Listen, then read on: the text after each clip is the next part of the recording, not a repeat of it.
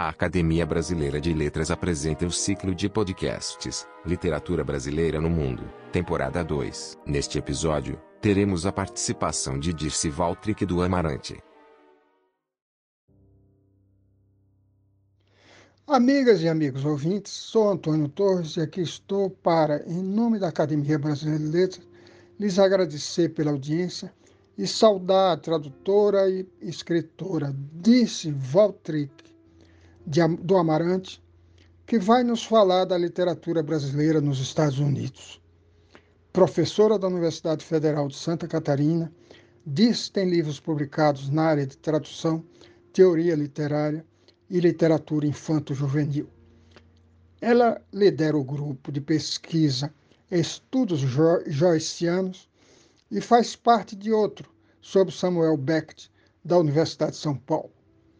Em 2019, foi contemplada com o prêmio Boris Schneiderman, da Associação Brasileira de Literatura Comparada, a Abralic, pela tradução de Phineas Wake, de James Joyce, fruto de sua pesquisa de pós-doutorado. Com a palavra, a doutora Diz Valtric do Amarante. Olá, meu nome é Dirce Valtric do Amarante, sou professora do curso de Artes Cênicas e do Programa de Pós-Graduação em Estudos da Tradução da Universidade Federal de Santa Catarina. Sou também tradutora, ensaísta e escritora. Bom, gostaria de agradecer primeiramente o convite do professor e acadêmico Marco Lucchesi da Academia Brasileira de Letras para participar desse podcast, cujo tema é A Literatura Brasileira nos Estados Unidos. Não vou apresentar nenhum dado concreto, nenhuma planilha. Ao contrário, vou começar com uma digressão. Humberto Eco dizia que a tradução é a língua da Europa. Aproveito para acrescentar que a tradução deveria ser a língua do mundo, pois é por meio dela que se conhecem outras culturas e novas formas de pensar e sentir. É por intermédio da tradução que autores estrangeiros ganham repercussão, por vezes muito maior do que a de autores nacionais, como acontece no Brasil, onde a literatura estrangeira costuma ter mais espaço nos suplementos de cultura do que a literatura nacional. Não por falta de lançamentos de livros escritos por brasileiros.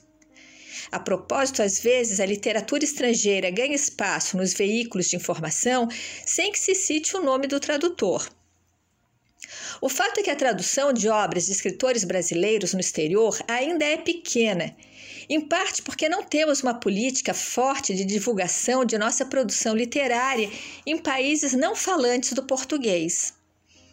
A divulgação, obviamente, não se restringe a programas de financiamento de traduções, mas depende de uma política que dê visibilidade à nossa literatura no exterior, para reforçar justamente a leitura de sua tradução. Talvez já esteja mais do que na hora de criarmos um Instituto Machado de Assis, que funcione como o Instituto Goethe na Alemanha ou o Instituto Cervantes da Espanha. Boa parte do trabalho de divulgação e de tradução da produção literária nacional vem sendo feita por professores e alunos das nossas universidades em conjunto com universidades estrangeiras. Mas corre-se sempre o risco de que essa divulgação fique restrita às universidades. Mas vamos voltar aqui ao tema do podcast, a literatura brasileira nos Estados Unidos, não sem uma outra pequena digressão. Em 2018, fui visitar a poeta e artista plástica Cecília Vicunha. É, ela é chilena, Cecília Vicunha, e está radicada em Nova York desde 1980. Nessa conversa, falamos sobre a tradução e sobre o tradutor, que para ela é um subversivo, pois constrói pontes para outras imaginações e outras identidades. O papel do tradutor é ser o comunicador entre os mundos. Em seguida, ela afirmou que, aí, abro aspas aqui, né, os Estados Unidos são o país que menos leem tradutores no mundo, porque é um país que está orientado a pensar somente nele mesmo, somente nos seus interesses. Na cultura do egoísmo, o tradutor não tem lugar. E fecho aqui as aspas, né? E prosseguiu. É, volto aqui a citar a Cecília Vicunha, quando se faz uma estatística de quantos livros são publicados nos Estados Unidos, o item de tradução é o menor e vai diminuindo. É o contrário da cultura latino-americana. Bom, de fato, se lermos os jornais americanos, perceberemos que o espaço para a literatura traduzida é pequeno. Mas daí poderemos pensar: ora, a literatura em língua inglesa é imensa, não sobra espaço para as outras. Ou não haveria interesse? Quando penso nessa questão da literatura brasileira no estrangeiro, ou mais especificamente nos Estados Unidos, Sempre me vem à mente uma pergunta formulada pela pensadora indiana Gayatri Spivak. Ela se pergunta: pode o subalterno falar? Ela responde que sim, o subalterno pode falar. O problema é que ninguém o escuta. A literatura brasileira nos Estados Unidos e no exterior de um modo geral, como disse, ainda engatinha, pelo menos para o grande público. No ambiente universitário, obviamente, como disse atrás, a história é diferente, principalmente nos cursos de literatura e língua portuguesa. Muitas das traduções de literatura brasileira para o inglês são fruto do trabalho feito dentro da academia, como pesquisa de pós-graduação. Nossa literatura, de um modo geral, não está em todas as livrarias norte-americanas, nem ocupa espaço de destaque nos grandes jornais. Quando isso acontece, é uma exceção à regra, diria. Recentemente, Clarice Lispector e Machado de Assis voltaram a chamar a atenção dos americanos e atravessaram as fronteiras das universidades. Clarice, por exemplo, passou do livro para os palcos americanos e o interesse em torno de sua obra e de sua biografia parece estar em alta. Em dezembro de 2019, uma peça baseada em Perto do Coração Selvagem, da escritora, mereceu um bom espaço no The New York Times e ela foi chamada de escritora brasileira. Destaco essa apresentação porque há quem afirme que ela é vista apenas como escritora judia ou de origem ucraniana, e o fato de haver crescido no Brasil aparecer em segundo plano. Em 2020, foi a vez do Bruxo do Cosme Velho ganhar as páginas dos jornais americanos com a nova tradução de Memórias Póstumas de Brás Cubas, assinada por Flora Thompson DeVoe. Por falar em peça de teatro, muitas foram as tentativas de montar Nelson Rodrigues nos Estados Unidos. A maioria fracassou. Mas parece que a recepção de Clarice Lispector no palco foi muito boa. Aliás, a escritora brasileira está se tornando tão popular nos Estados Unidos que tenho a impressão de que logo ela será uma espécie de Frida Kahlo, com direito a botões, camisetas, caderninhos e outros souvenirs. É interessante pensar que o destaque que os escritores brasileiros ganham no exterior acabam repercutindo na leitura de suas obras no Brasil.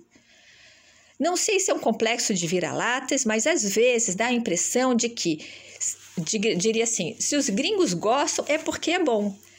A matéria sobre a tradução de Machado de Assis nos Estados Unidos foi discutida nos jornais daqui e parece que, de repente, redescobrimos nosso escritor. Bom, além dos nomes citados, é claro que há outros, não muitos, escritores brasileiros conhecidos dos leitores norte-americanos de um modo geral. E não poderia deixar de citar Paulo Coelho. A literatura escrita por autores negros também vem repercutindo nos Estados Unidos. Em certos nichos, Úrsula, de Maria Firmina dos Reis, acabou de ser publicado em tradução de Cristina Ferreira Pinto Bailey. No mais, nossos escritores, principalmente os contemporâneos, ganham espaço em antologias, muitas das quais circulam majoritariamente dentro da academia. Marjorie Perloff tem feito um grande trabalho na Universidade de Stanford de divulgação da poesia de vanguarda brasileira, principalmente das criações dos concretistas. Um dado positivo é que, segundo algumas pesquisas, as traduções de literatura brasileira nos Estados Unidos vêm crescendo. Agora é preciso fazer com que elas cheguem às mãos dos leitores ou que os leitores procuram, procurem nossos autores. Gostaria de destacar, por fim, uma questão que, a meu ver, é bastante interessante: a de que a literatura indígena, muito antes de ser considerada literatura aqui no Brasil e de fazer parte do currículo dos cursos de letras, já era estudada como literatura nos Estados Unidos.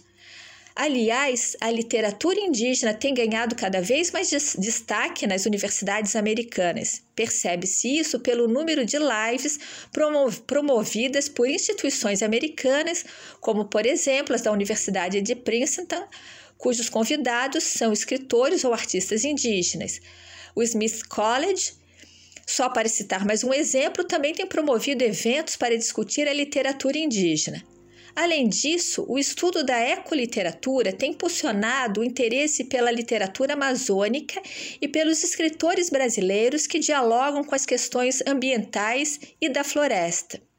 Bom, em tempos de devastação ambiental no Brasil, talvez a mata só se preserve mesmo na ficção dos escritores e nos versos dos poetas. Bom, essa era a minha fala, com algumas digressões sobre a literatura brasileira nos Estados Unidos. Agradeço mais uma vez o convite, a oportunidade de participar desse podcast e até logo mais. Você pode acessar todos os podcasts da academia através do nosso site. Acesse pelo link www.academia.org.br/podcast.